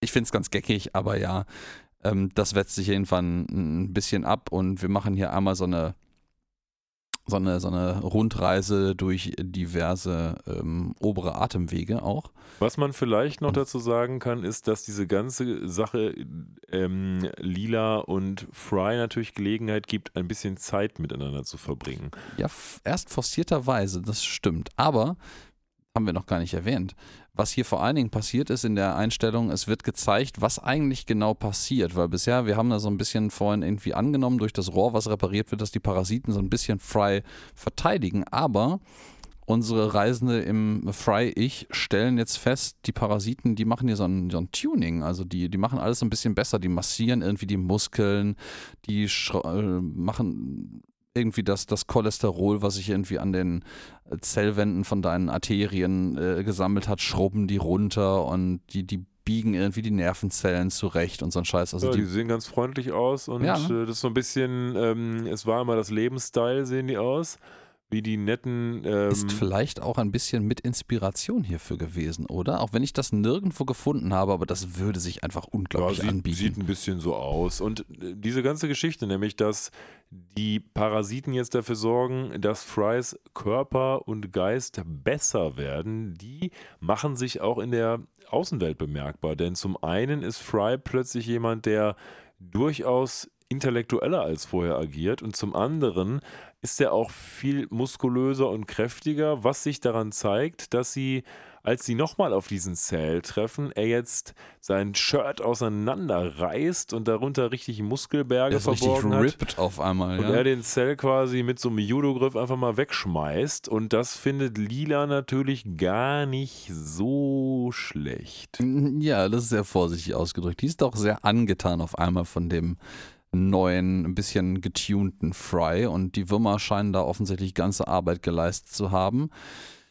Währenddessen kämpfen unsere tapferen Recken in miniaturisierter Form äh, gegen die Verteidigung an, weil die werden nämlich jetzt das erste Mal von so einer kleinen Panzer, schwimmenden Panzerbrigade, die sind nämlich im Magen angekommen, angegriffen und versuchen jetzt ähm, durch ähm, den, den Pförtner, glaube ich, ist es, wenn ich mich recht entsinne, äh, in den Darm zu entschwinden. Der Plan vom Professor hier, den er, haben wir noch gar nicht erwähnt, vorhin verkündet hat, ist im Übrigen, die wollen halt nicht einfach die Parasiten umbringen, sondern sie sind auf dem Weg zu, ich habe vergessen, irgendeinem Nervenzentrum, dessen Auslösung offensichtlich ein massives Auswerfen sämtlicher Darminhalte, also quasi einmal so die komplette Durchfallrutsche triggern würde.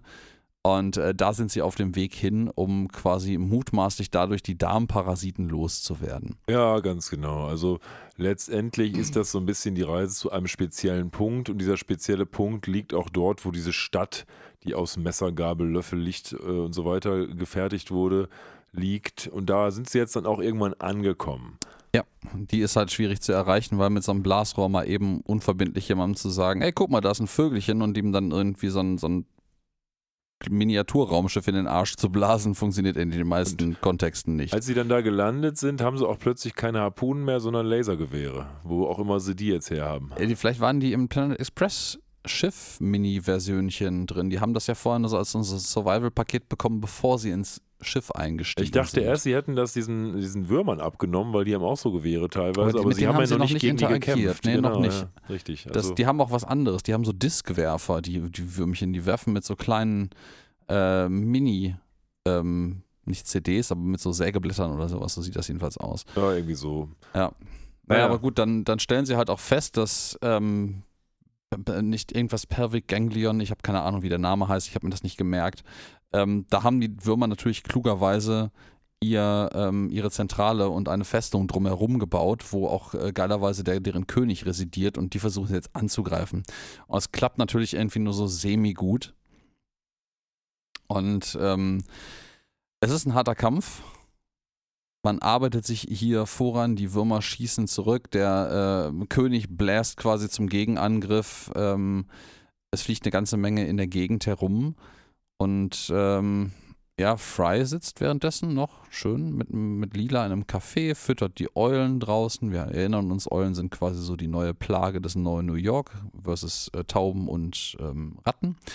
Ja, Fakt ist jedenfalls eins: Lila und Fry sind sich jetzt plötzlich deutlich näher und das, weil Lila das neue Ich von Fry, also das viel, viel sportlichere, viel, viel intellektuellere Ich von Fry, plötzlich doch ziemlich gut findet.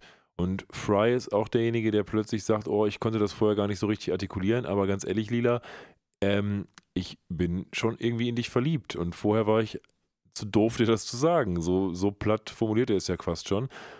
Und Ich glaube, er sagt es wörtlich sogar so. ja, ja, genau. Mhm. Und, und Lila ist dem auch nicht mehr abgeneigt, weil sie jetzt von diesem neuen Ich, von diesem getunten Ich von Fry doch angezogen wird. Und ja, da entwickelt sich also eine neue Stage der Beziehung der beiden zueinander. Ne? Mhm. Ja, aber genau in diesem Moment, wo sie in diesem Café sitzen, geht lila ein Licht auf über diese Erkenntnis. Ähm, das Café, was im Übrigen nur irgendwie auf der gegenüberliegenden Seite vom Planet Express Hauptquartier liegt, praktischerweise.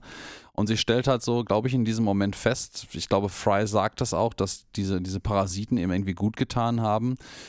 Und stellt dann fest, scheiße, da ist ja gerade eine Mission am Gange, von der ich Fry eigentlich ablenken soll, deren Zweck es ist, diese Parasiten loszuwerden. Und man merkt so, Lila realisiert gerade so, die möchte das eigentlich gar nicht mehr, dass die loswerden. Ja, und an der Stelle müssen wir mal kurz innehalten und uns vielleicht selber diese moralische Frage stellen. Denn ähm, gut, wir haben hier zwei, zwei Lager, das Lager des Professors und des Restes, die jetzt mehr oder weniger ohne Grund gesagt haben, naja, Fry hat Würmer sozusagen, die müssen wir jetzt mal loswerden, ähm, weil die verändern Fry irgendwie und das ist schlecht. Und Lila hat diese Veränderung jetzt gesehen und sagt, na ja, das ist, finde ich persönlich gut. Das ist natürlich der kritischere Aspekt, aber es scheint ja auch Fry damit gut zu gehen, wenn man so diese ganze Entwicklung von Fry sieht. Und da stellt sich natürlich die moralisch-ethische Frage so ein Stück weit, äh, wie ist das jetzt zu entscheiden? Also ist jetzt das eine falsch, das andere richtig? Das finde ich jetzt persönlich erstmal schwierig zu bewerten.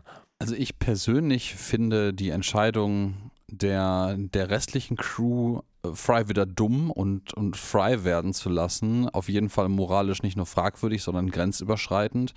Ich kann deren Intention, das ohne das Wissen der Parasiten durchzuziehen, also ohne Frys Wissen durchaus nachvollziehen. Aber es ist halt auch einfach, ähm, man setzt sich halt einfach über ihn hinweg, ohne dass er offenkundig irgendwelche Krankheitssymptome zeigt. Ganz im Gegenteil, er ist halt so ein halber Superman auf einmal geworden. Und ihm geht es halt blendend. Das heißt, also das ist moralisch relativ verwerflich. Dass Lila aus egoistischen Gründen das verhindern soll, ah, ist halt auch nicht geil, aber ähm, immerhin einen Ticken besser. Und ich äh, finde halt persönlich, diese Entscheidung sollte man eigentlich Fry selber überlassen, ob er mit seinem neuen Ich leben möchte äh, oder ob er das fürchterlich unerträglich findet. Ich Ja, glaube, er selber findet das ja auch zum Ende hin eigentlich nicht so geil, wie man ja gleich sehen wird. Ja, man hätte der Episode vielleicht noch den Spin mitgeben müssen, dass man irgendwie sagt, diese Belastung durch die Würmer, die ist verkürzt Frys Leben oder ist irgendwie negativ für ihn. es gibt keine Negativaspekte Ja. bis jetzt, das ist der Punkt. Genau, hätte man das Ja. vorher irgendwie etabliert, dann wäre das ein ganz anderes Dilemma. So ist es letztendlich nur so ein Stück weit das Dilemma, man hat Fry nicht wirklich gefragt. Und ist der neue Fry noch in der Lage, so zu entscheiden wie der alte Fry? Das ist halt Ja, die zweite Frage, die sich stellt. Das ist, das sind auch so, so, ich weiß nicht wieso. Im Zusammenhang fängt mir auch diese, diese, diese hypothetische Annahme ein, irgendwie so, wenn jetzt so, so Science-Fiction-Sachen wie Beamen zum Ja, Beispiel, wenn das so Star Wars-mäßig, äh, Star Trek, Entschuldigung, mäßig funktionieren würde, du nimmst halt die Atome und den Zustand einer Person und baust den an Station A auseinander und baust diese Person an Station B wieder zusammen. Ist das, wenn man jetzt mal von so einer Existenz, von einem Bewusstsein, die über das Materielle hinausgeht, auf wissenschaftlicher Basis absieht, ist das noch die gleiche Person? Also die wird wahrscheinlich interagieren, funktionieren, reden und denken, aber ist das Bewusstsein noch das gleiche oder schafft man in diesem Moment ein weiteres Bewusstsein? Es ist zumindest nicht Ne? dieselbe Materie, also nicht die gleiche jedenfalls, die den Körper Ja, unter Umständen das auch nicht, ne? Und äh, das geht aber vielleicht auch, vielleicht kann man das mit einem realweltlicheren und nicht so Science-Fiction belasteten ähm, Moment abgleichen. Es gibt ja durchaus auch Tumore, die Auswirkungen auf deine Denkleistung haben. Ich bin mir nicht sicher, ob es welche gibt, die auch durchaus positive Auswirkungen auf deine Denkleistung haben können, wenn sie an der richtigen Stelle irgendwie drücken oder ziehen. Ich keine Ahnung, ob das eine Erkenntnis ist. Ich kenne es Aber persönlich die aus. haben ja auch immer einen Negativaspekt dabei. Ja, ja, ich kenne es halt aus Berichterstattung auch immer nur, dass das macht die Leute, das fuckt die Leute halt total ab. Das ändert irgendwie die, die, die ähm, Psyche meistens zum ne deutlichen Negativen hin. Aber das ist halt auch ein ähnlicher Prozess. Ne, das, eine, eine Fremdeinwirkung, eine Erkrankung verändert dein Sein. Ja. Wenn das jetzt zum Positiven hin ist und die, was ja bei einem Krebsgeschwür eigentlich zu, 90, zu 100 Prozent nicht der Fall ist, wenn die jetzt dein Leben nicht irgendwie bedroht, ähm, was machst du dann? ja, ja, absolut. Keine klar. Ahnung. Also ich. Wobei Ähm, den Krebsgeschwür hat wahrscheinlich immer noch einen größeren Negativaspekt, als uns hier suggeriert wird, dass diese Würmer haben. ja, auf jeden Fall. Und äh, ja, um, um jetzt von den schwerwiegenden Themen ein bisschen wegzugeben, unsere tapfere Crew ist jetzt mittlerweile, hat sich durch die Würmchen durchgeknüppelt und äh, ist an der, an der sehr schwer immer noch gesicherten Tür zu diesem, ich weiß immer noch nicht, wie das Ding heißt, angekommen. magischen Nervenknoten. Der magische Nervenknoten, der einmal alles reinwäscht. Ja. Ähm, angekommen, äh, Soldberg kommt äh, in freudiger Stimmung hereingeritten auf offensichtlich einem Spermium und verkündet, ihr werdet nie erraten, wo ich war. Der hat sich das quasi so als Pferd gezähmt. Ja. Und dann Wo macht wir wieder man, bei Scale sind, die einfach Ja. völlig arbiträr ist. Absolut, absoluter Mumpels-Scale-Weiß. Und diese Tür hat so ein riesiges Zahlenschloss und was die dann tun, ist, die nehmen Bänder und benutzen ihn als Rambock, um diese Tür aufzubrechen. Ja. Und haben dann eigentlich ihr Ziel erstmal erreicht, denkt man. denkt man. Äh, möchte hier noch ein, äh, einwerfen, ein äh, Addendum zum Thema Spermium. Wir erinnern uns vielleicht zurück an die Slurms-Episode, wo äh, die diesen F-Ray haben, diese Taschenlampe, die einfach alles durchleuchtet, wo Dinge live durchsichtig werden. Und äh, Bender richtet das auf Frys Genitalien und dann meint er, oh, my sperm. Und Tenor ist an der Stelle offensichtlich, dass er äh, unfruchtbar geworden ist. Wenn jetzt Unfruchtbarkeit in seinem Fall mit Nicht-Vorhandensein von Sperm Spermien äh, einhergeht, dann hat sich das durch die Würmer offensichtlich wieder erledigt, weil Soldberg konnte ähm, halt auf dem Spermium reiten, was durchaus relativ quick fidel erschien, erschien. Das passt auch zum Kanon der wesentlich späteren Episoden, wo Fry nämlich durchaus in der Lage ist, Kinder zu zeugen. Aber da ist es nie verkehrt, so eine Episode wie diese hier einzuschieben, wo man immer sagen kann, na, die Würmer haben ihn einfach komplett regeneriert. Ja, ja, das ist so ein, das ist so ein Ex-Machina-Moment, wo man einfach alles mit erklären kann. Ähm, und Bender ist auch, wie wir schon vorhin erwähnt haben, in solchen Situationen immer gut als Rambock, weil der einfach beliebig viel oder beliebig wenig aushält, je nachdem, was es die Story gerade erfordert. Ja, was sich die Leute dann nicht ganz so gut erklären können, ist, die im, bei Fryer im Körper sind, ist, dass plötzlich Lila auch in diesem geheimen Raum steht. denn Lila hat sich in der Zwischenzeit auch miniaturisiert, hat sich selbst in Frys Körper befördert und steht jetzt da und nicht um denen zu helfen, sondern um sie aufzuhalten. Denn sie zückt eine Axt und Ja, so eine Feueraxt. Ne? schlägt die ganzen kleinen Körper kurz und klein. Und jetzt ist es eben auch diese Stelle, wo ich sagte am Anfang, naja, das funktioniert nur, weil es Roboter sind. Denn wenn das jetzt die echten wären, hätte man sich was anderes überlegen müssen. Oh ja, man hat sich das auch sehr elegant überlegt. Das ist auch so ein bisschen unnecessary violence, weil nachdem die allen den Kopf wirklich zielgerichtet abgeschlagen hat, hackt sie auf den Überresten noch herum. Ähm, man sieht sehr deutlich, dass das miniaturisierte Roboter sind und britzelt und brutzelt und äh, dann winden sich alle in ihren ähm, Cyberanzügen in dem Labor vom Professor hin und reißen das sich die, die Headsets vom Kopf und alle so, ah Lila, was soll der Scheiß, was machst du da? Ja, und dann kommt Fry halt nur rein, der offensichtlich Wind von der Masche gekriegt hat. Er wurde ja einfach im Café draußen von Lila alleine gelassen, sagt so, wenn ihr mir was zu erzählen habt, ich bin drüben. Ja, und dann gibt es auch direkt eine große Runde, wo dem Fry das erzählt wird, was denn da passiert ist und wo Fry auch sagt, hey, ich bin doch jetzt quasi der, der Super Fry. Und außerdem wird auch wieder klar, dass äh, Lila und Fry so eine Art von Liebesbeziehung jetzt haben. Oder eigentlich haben sie eine Liebesbeziehung. Und jetzt sehen wir zum ersten Mal Lilas Quartier, denn dahin nimmt sie Fry dann doch direkt mal mit. Und dieses Quartier ist, ähm, tja, wie habe ich mir das vorzustellen? Es ist sehr antiklimatisch, also es ist noch schlimmer als das Robot Arms Department äh, ähm, Quartier von Bender. Es ist einfach nur ein grauer, sehr neutraler Raum. Die Neutralen werden sich freuen, in dem ein Ohrensessel steht mittendrin und ein Fernseher an der Wand hängt. Das war's. Man, ich, ich glaube, es gibt noch ein Bett, das sieht man gleich irgendwann wo Lila dann drauf liegt. Das ist also jetzt in der Einstellung offensichtlich noch nicht zu sehen. Und sagt so, ja, es ist irgendwie ganz bequem. Ich überlege, ob ich mir ein Fenster installieren lasse. Also dieser Raum ist doch einfach komplett fensterlos. Äh, Ich glaube, dass das Apartment von Bender hat sogar in der Abstellkammer, wo Fryer wohnt, ein Fenster. Also es ist noch, noch viel trauriger. Ähm, komme jetzt nicht mehr ganz drauf, aber dieses Apartment ist, glaube ich, eine Referenz auf Ja. eine Werbung oder einen Katalog oder sowas. Werbung Ähm, für Maxell, ich glaube Kassetten. Ja, wo, wo wohl dieser Raum exakt so auch schon mal benutzt wurde. Ja, ja, genau. Und hier in dieser Szene kommt jetzt auch das, das Instrument. Dun, dun, dun, Ja, was wir alles nur mit, wir beide mit der Grumpy Snail verbinden. Ja, das ist aber überhaupt nicht wahr, weil das Instrument kommt hier in dieser Episode zum ersten Mal Richtig. vor, nämlich das Holophonor. Ja. Offensichtlich eine Art Saxophon in der Zukunft, mit der man halt nicht nur Musik, also tatsächlich auch so ein bisschen Klischee 60er, 70er Jahre Science-Fiction-Musik produzieren kann, sondern auch eine holographische Projektion äh, über das Gerät in die Luft zaubert, wenn man es denn kann. Weißt du, wo das herkommt? Nee. Das ist eine Referenz auf ein ähnliches Instrument aus dem Asimovschen Buch Foundation. Da gibt es das nämlich auch. Hätte ich eigentlich wissen müssen. Foundation übrigens auch eine gute Serie, habe ich gehört, noch nicht gesehen, aber soll gut sein. Ähm, aber in der Tat, Holophonor gibt es auch dort. Und da haben sie es sich Hm. rausgeklaut. Ich glaube, da heißt es aber anders. Ich erinnere mich nämlich gerade daran, dass ich das auch nachgelesen hatte, aber das ist mir gerade dann offensichtlich entfallen. Ja, das ist es, da heißt es nämlich Visi Sonor. Ja, da finde ich Holophone doch ein bisschen entspannter auszusprechen. Ja, schon. Aber ja, und Lila bemerkt hier völlig korrekterweise, ähm, dass es gibt halt irgendwie nur eine Handvoll Leute auf der Welt, die das Ding überhaupt spielen können und keiner von denen ist gut.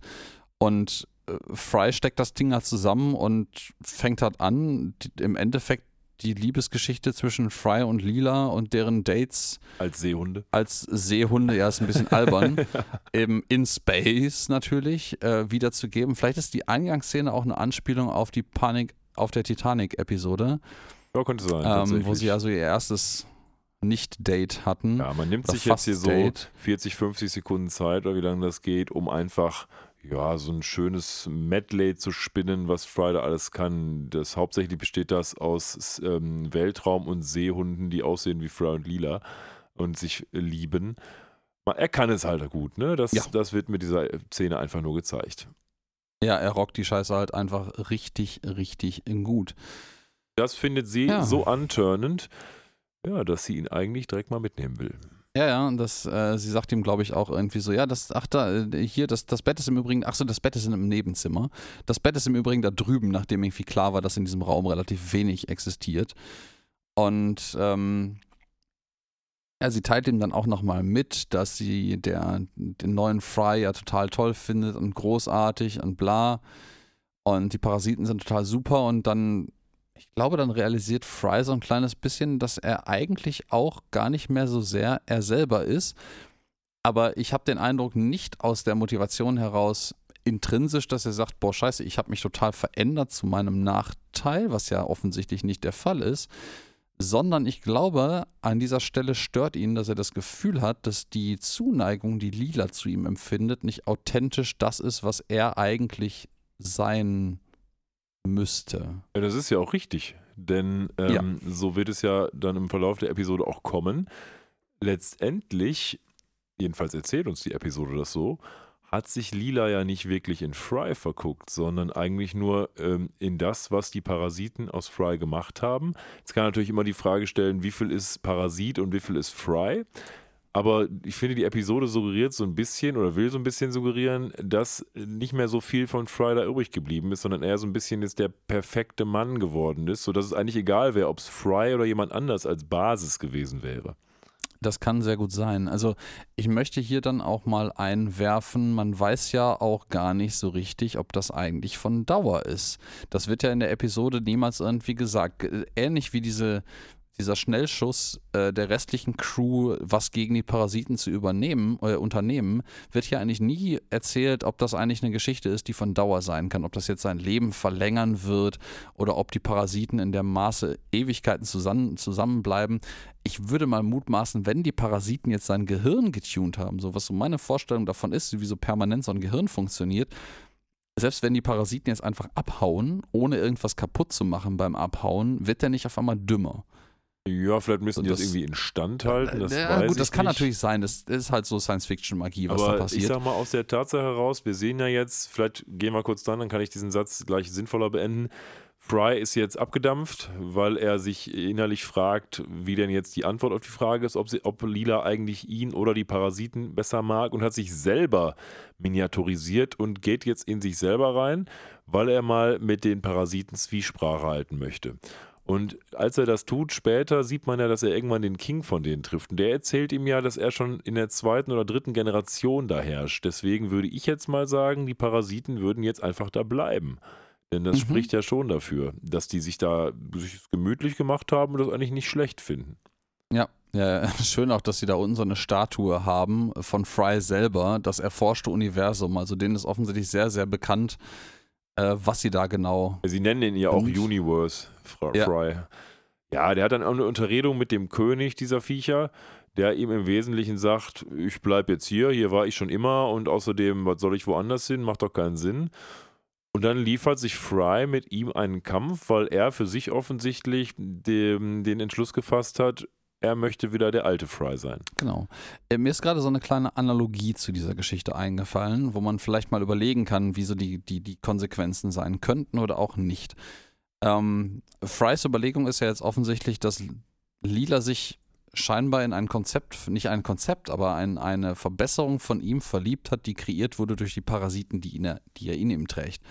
Jetzt spielen wir das mal anders und machen das mal so, wie das realistisch passieren kann, nämlich mit Zeitverlauf dazwischen. Du bist irgendwie weiß ich nicht, du hast irgendwie Feuer, bist Feuer und Flamme für einen anderen Menschen, der möchte aber gerade nichts von dir. Du bist vielleicht selber auch in einer beschissenen Lebensphase, wo es dir selber nicht gut geht, wo dir jetzt nicht gerade so das Beste von dir herausgekitzelt ist. Du bist irgendwie unsportlich, du bist, keine Ahnung, depressiv, hast einfach einen beschissenen Zweig im Leben irgendwie eingeschlagen oder dir ist was Beschissenes passiert.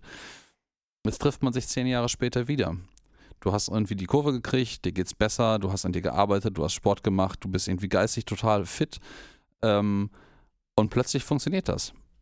Ist das nicht eine sehr vergleichbare Situation? Weiß ich nicht. Also ich meine, du hast natürlich selber aktiv an dir gearbeitet genau. und kannst irgendwie hast mehr Kontrolle über diese Situation und kannst vielleicht auch besser einschätzen oder glaubst besser einschätzen zu können, dass dieser, ich nenne das mal Frieden, äh, von, von längerer Dauer ist. Aber ist ja, das nicht ist, vergleichbar? Also es, es, gibt auch zwei maßgebliche Unterschiede daran. Der erste, den hast du gerade schon genannt. Derjenige, der dann nach zehn Jahren anderes ist, der wird es ja nicht sein, weil er irgendwie ein Egg-Sandwich gegessen hat, sondern weil er aus einer intrinsischen Motivation im Wesentlichen heraus dafür gesorgt hat, dass er sich selbst aus dem Loch holt und sein Leben Das komplett kann ja auch verändert tatsächlich hat. pures Glück gewesen sein. Ja, oder, kann auch pures oder Glück pures gewesen sein, Pech klar. sein, dass er in dieser Misere Absolut, aber ist ja auch war, egal. So. Aber es war jetzt sicherlich nicht so, dass ihn irgendwie der Blitz getroffen hat und er das plötzlich geworden ist. Das ist ja immer ein Prozess. Hier haben wir es ja jetzt so, da ist irgendwas passiert, von jetzt auf gleich bist du komplett anders. Und das Zweite daran ist, und das ist vielleicht noch ausschlaggebender, Lila in dem Fall hier kann ja nicht sicher sein, dass das von Dauer ist. Denn es kann ja gut sein, dass das morgen wieder vorbei ist. Deswegen lebt sie immer in der Ungewissheit, wie lange das denn hält. Klar, du kannst jetzt immer sagen, okay, wenn jemand sich geändert hat, lebst du auch ein bisschen in der Ungewissheit, ob der nicht wieder in ein Loch fällt. Aber ich würde doch sagen, die Wahrscheinlichkeit, dass das passiert, ist deutlich geringer, wenn sich jemand aus sich heraus geändert hat, als wenn er jetzt einfach einen Keks gegessen hat und jemand anders geworden ist, oder? Ja, würde ich dir auf jeden Fall recht geben an dieser Stelle, aber die Motivation hier ist, kommt ja von Fry her. Fry möchte ja nicht, also das finde ich halt das Absurde. Fry aus dieser erhöhten intellektuellen Position heraus, die er jetzt eingenommen hat, möchte halt nicht, dass Lila ihn liebt für etwas, für das er selber, man könnte sagen, nichts geleistet hat oder ja, ich weiß nicht, vielleicht er hätte ja durchaus auch, sag ich mal, spinne ich die Story jetzt mal anders, er hätte ja durchaus auch sagen können, weißt du was, ich unternehme die Reise ins Ich jetzt, um mal mit den Typen, die da unten dafür sorgen, dass das bei mir alles so gut läuft, gerade zu reden, um mal abzuklären, wie deren Plan eigentlich ist. Das sind ja offensichtlich, das ist ja absurde daran ist ja, ich, wollt- ich habe gerade versucht, irgendwie so eine Analogie irgendwie zu fahren zu irgendwelchen Darmbakterien, die ja auch irgendwie in der interagieren und dich irgendwie so ein bisschen nicht zu dem machen, was du bist, aber halt auch so ein Teil von dir sind. Aber das funktioniert ja nicht, weil es sind keine intelligent agierenden Meine, Wesen. meine. Darmbakterien machen mich zu dem, der ich bin. Ja, ich, ich habe heute tatsächlich noch irgendwie gelesen, dass es mutmaßlich Indikatoren dafür gibt, dass deine Darmflora unter Umständen auch mit für psychische Gesundheit oder Krankheit sorgen kann. Aber Deswegen geht es mir auch so gut, weil meine Darmflora so gut ist. Perfekt, ja. Ich, ähm, was ich jetzt noch eigentlich sagen wollte, ist, dass ich es ganz bezeichnend finde, was du gerade gesagt hast, nämlich von wegen, aus seiner jetzigen Warte möchte er das quasi beenden. Denn der alte Fry, der dumme in Anführungsstrichen Fry, hätte sich wahrscheinlich gesagt, ja, ist doch super, dass ich jetzt stark und schlau bin. Der neue schlaue Fry ist aber so schlau, dass er sagt, oh Gott, das stürzt mich vielleicht in eine Sinnkrise, wenn ich Mhm. das nicht weiß. Und führt jetzt wieder dazu, dass er der dumme Fry wird. Also da beißt sich die Katze so ein Stück weit in den eigenen Schwanz. Ne?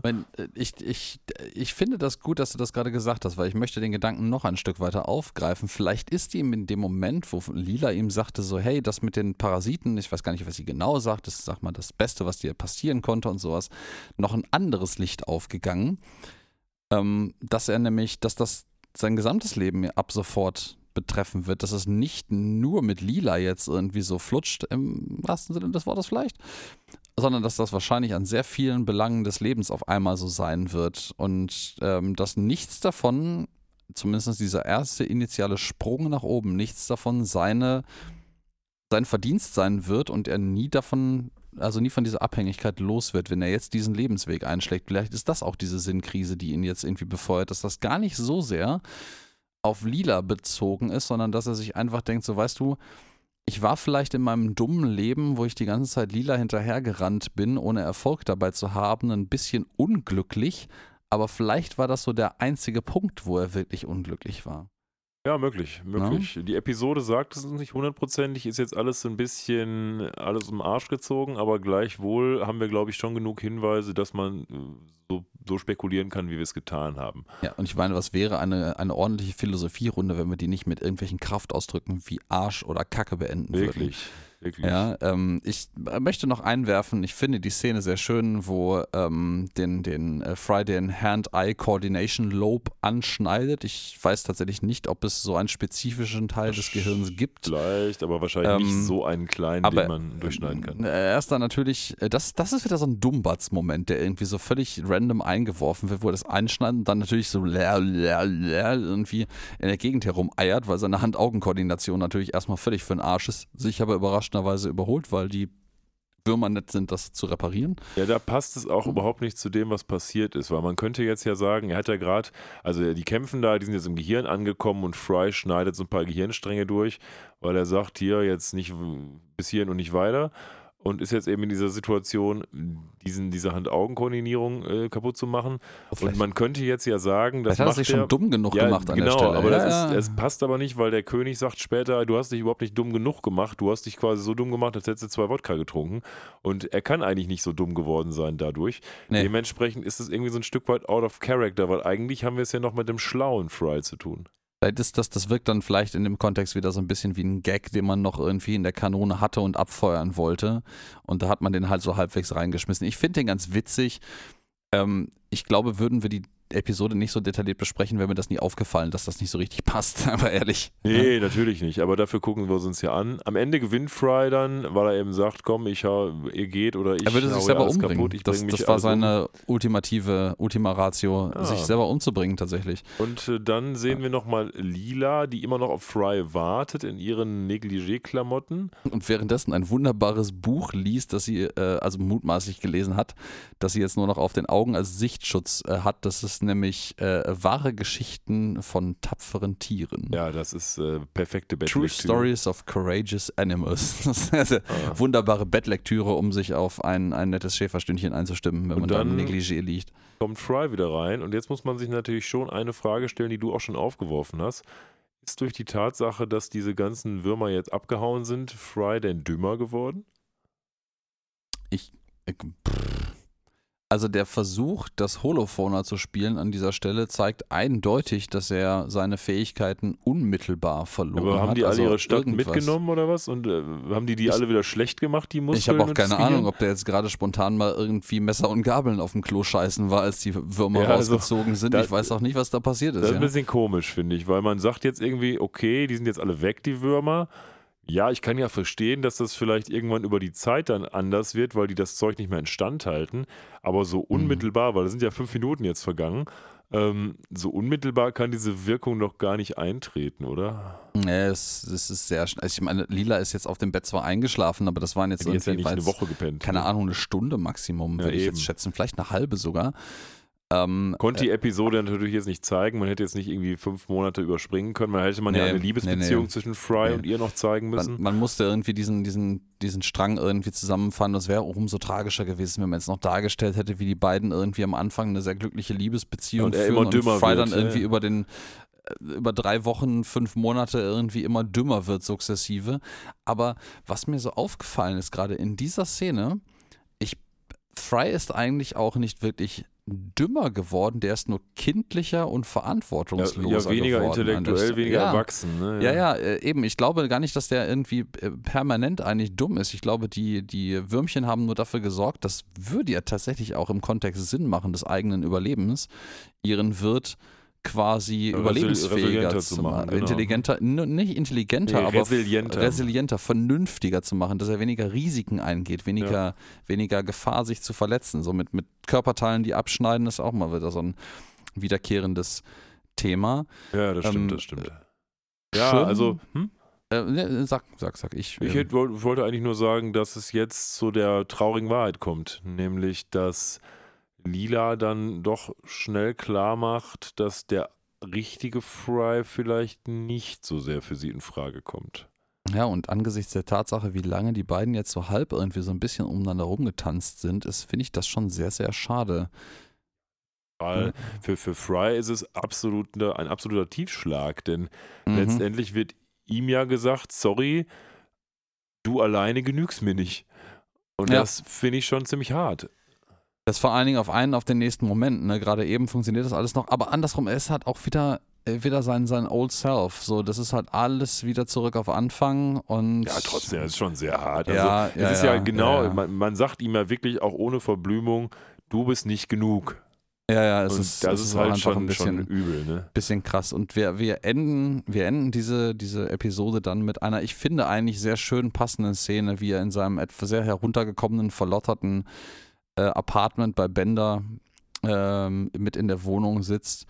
Und ich glaube ein Stück weit, was ist übrig geblieben, weil er nimmt dann nämlich das Holophonor in die Hand und übt. Also ich, ich habe das, das Gefühl, dass hier so ein bisschen so eine Fry-Läuterung eingetreten ist, auch so, so tragisch und so scheiße auch diese Situation ist, vor Augen geführt zu bekommen, dass so mit diesen Parasiten warst du gut genug und jetzt bist du mir einfach irgendwie nicht erwachsen genug, hat in ihm doch so eine kleine Katharsis ausgelöst und äh, er fängt vielleicht an, das selber erreichen zu wollen, was die Parasiten mit ihm in wenigen Stunden gemacht haben. Ich habe das Ganze vielleicht weniger als Katharsis von Fry gesehen, sondern mehr so als die Orko-Moralgeschichte am Ende.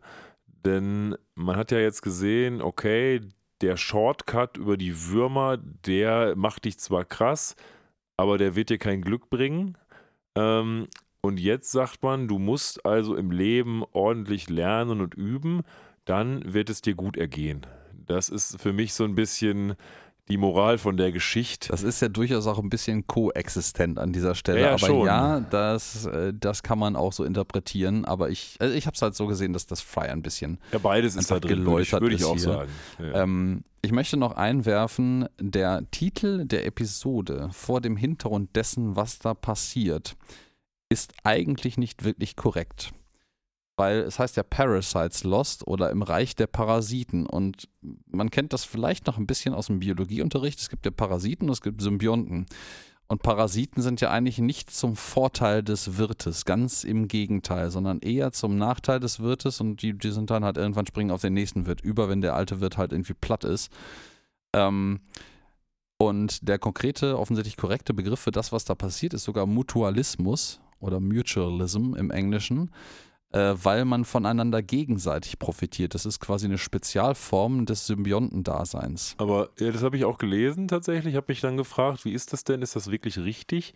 Weil was ist denn mit mittelbaren Effekten? Wenn jetzt zum Beispiel so Sachen passieren, so ein Blutegel zum Beispiel. So ein Blutegel, ist das ein Parasit oder ein Symbiont aus der äh, Definition her? Das äh, kommt schwer darauf an, was ein Blutegel mit dir konkret Ja, macht. ja, gut, so ein Blutegel, der sorgt von mir aus, das hat man ja jetzt gerade auch in den Mittelalterserien gesehen, den setzt man dann an, um irgendwelche, ähm, um auch heilende Effekte zu erzielen.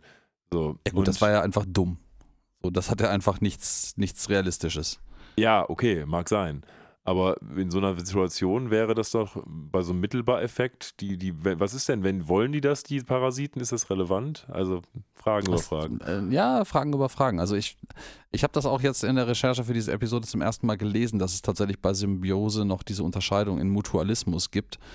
Ähm, und ähm, ja, keine Ahnung, um ehrlich zu sein. Ich wollte das nochmal einwerfen, dass es diesen, diesen Spezialfall gibt, wo beide Seiten tatsächlich positive Effekte davon tragen. Ich glaube, eine Symbiose kann auch einfach nur zum einseitigen Vorteil einer Partei sein, ohne einen Nachteil für die andere. Also meistens zum Vorteil des Symbionten und zum Nicht-Nachteil des Wirts, der dann nichts davon Echt? Okay, ich hätte gedacht, Symbiose erfordert Benefit auf beiden Seiten, aber Nee, ich äh, glaube relativ nicht. Also zum äh, Bakterienfamilien, die in deinem Darm wirken zum Beispiel. Du hast ein bisschen einen Vorteil davon manchmal, aber manche davon sind, glaube ich, auch nicht essentiell verantwortlich dafür, dass es dir gut geht. ja, Biologen, meldet euch. Vielleicht auch deine Frau fragen, die hat da vielleicht auch ein bisschen Ahnung Oh, von, könnte, behaupte könnte ich. auch sein, ja. Auch sein. So, in diesem Sinne sind wir jetzt tatsächlich mit einer ganzen Menge überraschenden philosophischen Einblicken in die Welt von Philip J. Fry, der immer noch nicht mit Vornamen Fry heißt, Ja, das ist wahr. sondern Philipp, am Ende unserer Episode angekommen. Und das wirft natürlich die immer beliebte Frage auf, wie fandst du die Episode denn? Soll ich anfangen? Ja, klar. Okay, also, ja, man muss schon sagen, das ist eine super Episode. Das, das kann man jetzt schon mal als Fazit vorwegnehmen. Ich kann völlig verstehen, dass sie auf verschiedenen Hitlisten oben ist, dass sie einen Emmy gewonnen hat. Ich habe so während der Besprechung immer mal wieder damit gehadert, wie denn meine Wertung sein wird, weil ich finde allein die Tatsache, dass wir doch jetzt relativ auch teilweise etwas weiter entfernt von der Episode über Dinge gesprochen haben und wo die Episode uns hingeführt hat, das alleine zeigt ja schon, dass es eine Episode mit verschiedenen doppelten Böden ist, wo man auch darüber diskutieren kann, wo es eben nicht alles nur so ist, wie es auf dem äh, Bildschirm zu sehen ist, sondern auch noch mehrere Ebenen hat.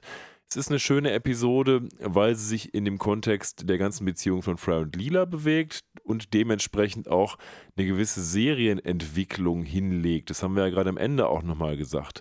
Wir haben den Kontext, wir haben den Fokus hier auf, auf Fry und Lila, das ist eine schöne Sache. Es gibt ein paar Gags, die zünden auch, aber es ist vor allen Dingen eine Geschichte, die zum Nachdenken anregt und die auch so ein bisschen moralisch eingefärbt ist, wo man sich also wirklich fragen kann, wer ist denn jetzt derjenige, der hier falsch und richtig agiert? Und das ist etwas, was man nicht in jeder Episode hat. Und das ist etwas, was diese Episode, finde ich, auch von anderen Episoden maßgeblich unterscheidet. Das ist eine super Symbiose, um das Wort nochmal zu nennen, zwischen einer Charakterstory, einer moralischen Story und aber auch einer witzigen Story ist. Und deswegen habe ich kurzzeitig tatsächlich überlegt, ob ich nicht zehn Punkte geben soll. Habe es dann aber nochmal auf neun runtergeschraubt, aufgrund von diesen Inkonsistenzen, die wir schon mal jetzt gesagt haben, dass es manchmal dann doch nicht hundertprozentig passt, dass der Anfang vielleicht noch so ein bisschen abfällt für mich. Aber spätestens, wenn es dann an die eigentliche Thematik geht, dann würde ich schon sagen, es sind zehn Punkte, aber im Gesamtkontext der Episode gebe ich trotzdem nochmal neun. Wunderbar. Dann, ja, ist es nur mein Part zu sagen, da werden wir gleich ziehen, weil es wird für mich auch die neun. Und zwar aus nicht ganz unähnlichen Gründen. Ich finde, diese Episode ist eine allgemein relativ schöne, runde Sache. Die hat einiges an Witz, den ich bei Futurama ja immer irgendwie so als gerne auch als Aufhänger für mich irgendwie nehme. Ähm, aber nicht so viel wie manche andere Episoden. Dafür ist es aber allgemein eine relativ runde, schöne Story, die nett präsentiert wird. Es sind ein paar nette Anspielungen dabei. Ähm, ich finde die Animation tatsächlich auch relativ großartig in der Episode. Es ist relativ ungewöhnlich für Futurama, diesen Detailreichtum. Da haben sie also richtig was rausgehauen. Das, was sie bei den Synchronsprechern gespart haben, weil wir haben ja nur zwölf Charaktere hier, haben sie dann äh, bei den 3D-Animationen offenkundig wieder reingesteckt, mutmaßlich jetzt mal ganz wild. Ähm, den philosophischen Aspekt, den wir jetzt gerade während unserer Besprechung noch ein bisschen deutlicher herausgearbeitet haben, als ich es eigentlich vorher selber wahrgenommen habe für mich alleine, den finde ich auch sehr, sehr positiv. Und ähm, ja, summa summarum nehmen wir hier auch die neuen. Da ich das gerade, letzter Einwurf von meiner Seite noch, nochmal nachgelesen habe, möchte ich auch sagen, äh, Mutualismus, Symbiose, Parasit, der Unterschied besteht auch daran, dass es offensichtlich in der deutschsprachigen und der amerikanischen Literatur einen Unterschied in der Definition gibt, weil im amerikanischen ist Symbiose offenkundig äh, jedes entwickelte koevolutionäre Zusammenleben von Organismen und im deutschen Sprachraum ist es die ausschließlich zum gegenseitigen Vorteil definierte Zusammenleben von äh, Lebewesen. Das heißt also, wir müssen uns da auf eine Sprache einigen, damit wir reden können. Ich würde mal sagen, das ist ein Hilferuf an euch, euch Biologen, euch Mediziner da draußen. Helft uns, das mal vernünftig zu kartografieren, damit wir nicht noch weiteren Stuss verzapfen. Hier nicht, dass das jetzt Stuss war, was du gesagt hast, Alex, aber vielleicht könnte jemand, der das irgendwie studiert hat, uns noch besser helfen. Das, das war zumindest äh, reflektierter Stuss, ja, könnte man behaupten. Alles, ja. alles, alles gut. so, schön war's würde ich ebenso, doch mal sagen. Ebenso, ja. Dann, ähm, ich habe das am Anfang schon ein bisschen angekündigt, jetzt wo sich das wirklich gegen Ende unserer Episode neigt. Wir werden beim nächsten Mal besprechen die wunderbare Episode A Tale of Two Centers, alle Jahre, alle Jahre wieder. wieder. Ja. Ähm, die dann die dritte Episode der dritten Produktionsstaffel war. Also ich sage jetzt mal nichts dazu, sonst wird das wieder so ein Sermon wie am Anfang und alles völlig falsch. Von daher sage ich jetzt einfach mal das, was noch aussteht. Nämlich, war schön mit euch. Hoffentlich war es auch schön mit uns. Wenn es das war, schaltet beim nächsten Mal wieder ein, gebt uns eine gute Wertung. Ich von meiner Seite verabschiede mich jetzt von euch. Macht Idiot. Jo, ich würde mich dem uneingeschränkt anschließen. Schreibt uns mal ein bisschen, wie ihr das fandet, was wir hier so erzählen. Entschuldigung nochmal für die Verzögerung. Wir hätten euch ganz gerne auch nochmal eine Mini-Episode wie beim letzten Mal als Apology Dance hingeworfen. Vielleicht reiche ich das irgendwann nochmal nach oder Christian reicht das nach, wenn ich mal krank bin. In diesem Sinne. Habt einen schönen Abend oder Tag. Wir hören uns beim nächsten Mal und ciao. Bye, bye.